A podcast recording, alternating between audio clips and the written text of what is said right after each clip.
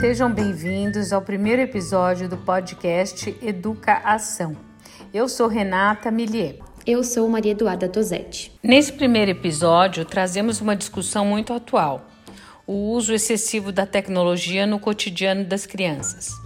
As facilidades que a tecnologia vem proporcionando para as crianças são inegáveis, como o ensino à distância, que permitiu que os alunos pudessem ter acesso às aulas dentro de casa.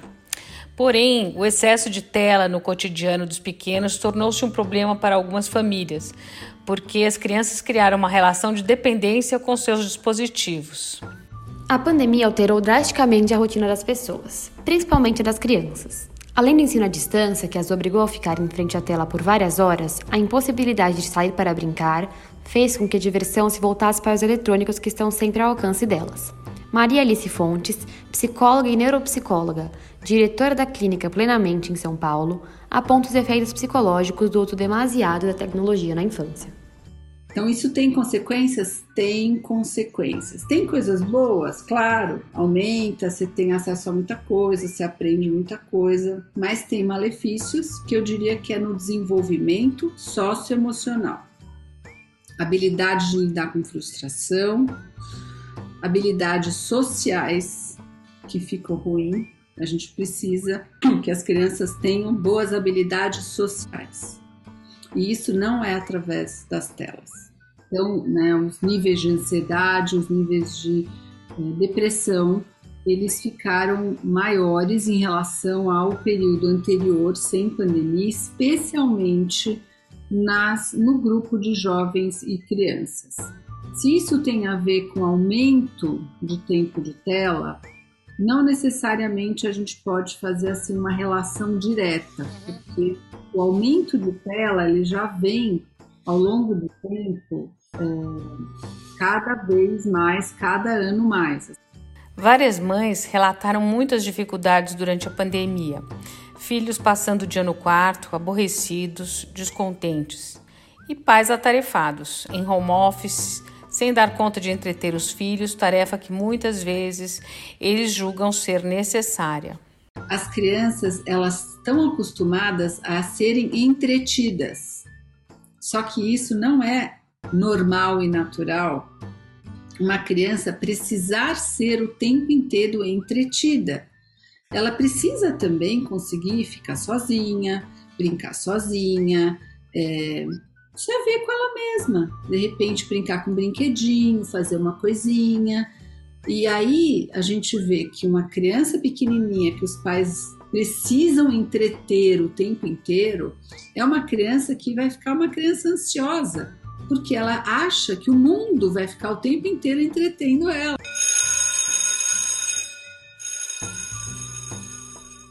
Fernanda tem três filhos. A mais nova, Maria Carolina, de 10 anos, teve seu dia a dia bastante alterado pela pandemia.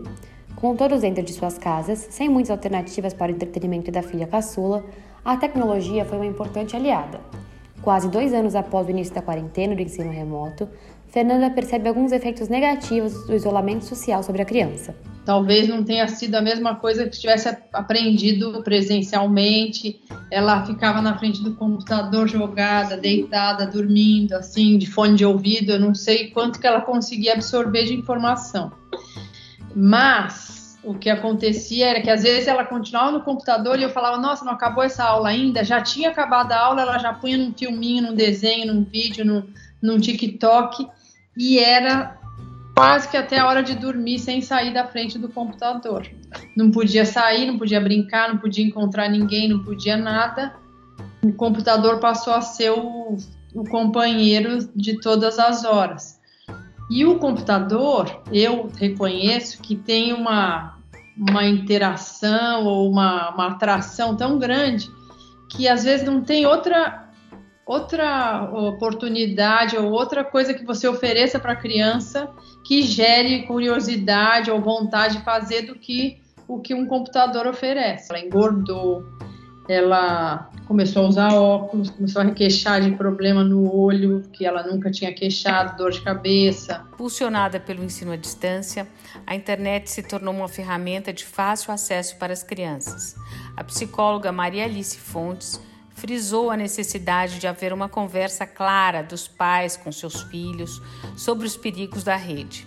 A Maria Carolina já tem noção da importância de se proteger no mundo virtual. Um dia aleatório apareceu uma empresa no meu WhatsApp, eu bloqueei. Não sei quem era. Pode, sei lá, rastrear seu endereço. Não sei o que ele pode fazer. Mas pode fazer muita coisa. Entendi. É, tem que tomar cuidado com quem você se comunica, né? Uhum. Em contrapartida, Nicole Salles, mãe de Madalena de dois anos, encara o desafio da criação de sua filha sem o uso de tecnologias. Durante sua gravidez, estudou sobre os malefícios das telas na primeira infância. Hoje, além de inserir os aprendizados na rotina de sua bebê, auxilia outras mães dando dicas sobre o assunto em seu perfil no Instagram se a gente pegar e seguir a orientação dos principais órgãos de saúde, o, é, o ideal é zerar telas do zero até os dois anos. Então, quando a gente fala de uma criança que tem acesso precoce às telas, a gente pode perceber que essa criança, ainda mais se ela fica muito tempo nas telas, ela pode ter prejuízos no sono, na fala, é, na saúde. Então, ela pode ter dificuldade de socialização, ainda mais se ela fica muito tempo, se pecam pelo excesso das telas. Sabendo de tudo isso, para mim ia ser contraditório permitir que ela, que, ela, que ela assistisse, que ela consumisse esse conteúdo. Então ela não consome nada.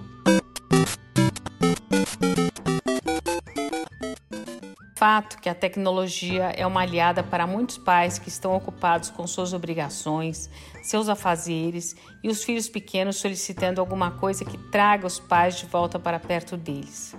É difícil, e poucos pais conseguem dosar o tempo dos filhos frente às telas.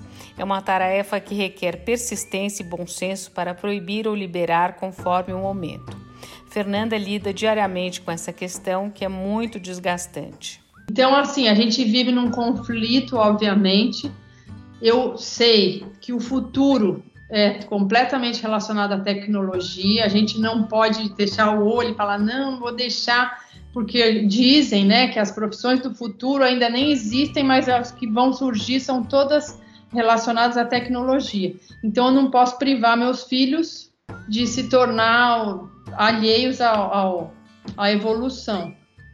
Ao mesmo tempo, a gente tem aquela nostalgia de querer que brinque, de pular elástico, de não sei que coisa que eu fazia amarelinha. Outra coisa, outra coisa importante, eu reconheço a, a minha culpa por quê? Você em casa, trancada, com um monte de gente dentro de casa, para você sozinha lavar, passar, cozinhar, fazer acontecer. É, às vezes, uma criança jogando num joguinho, assistindo uma televisão, é uma maravilha para você lidar com outros afazeres da casa. Então, às vezes, eu, eu sinto que é a culpa. Como a gente fala, ah, que tem gente que vai em restaurante, eu não chego a esse ponto e coloca um iPad lá na frente da criança para ficar vendo, para você poder comer sossegado. Tanto porque... que na mesa a gente nem pode é. usar celular. A psicóloga Maria Alice Fontes afirma que a solução para o uso saudável da tecnologia é o equilíbrio. É hora de comer. Não precisa ficar entretendo a criança o tempo inteiro para ela nem perceber que ela está comendo e alguém é na boca dela. Não, ela precisa perceber que ela está comendo, qual é o gosto dessa comida, se ela gosta, se ela não gosta, se é ruim, se é quente, se é frio, se é amargo, né? Viver presente daquele momento. Realmente, educar é um processo difícil e cheio de dúvidas, mas fique tranquilo que esse foi apenas nosso primeiro episódio. Semana que vem tem mais educação para te auxiliar nesse processo. Até a próxima! Até logo! Educação é uma produção de Lucas Eugênio e Marcela Almeida. A apresentação por Maria Eduarda Tosetti e Renata Millier.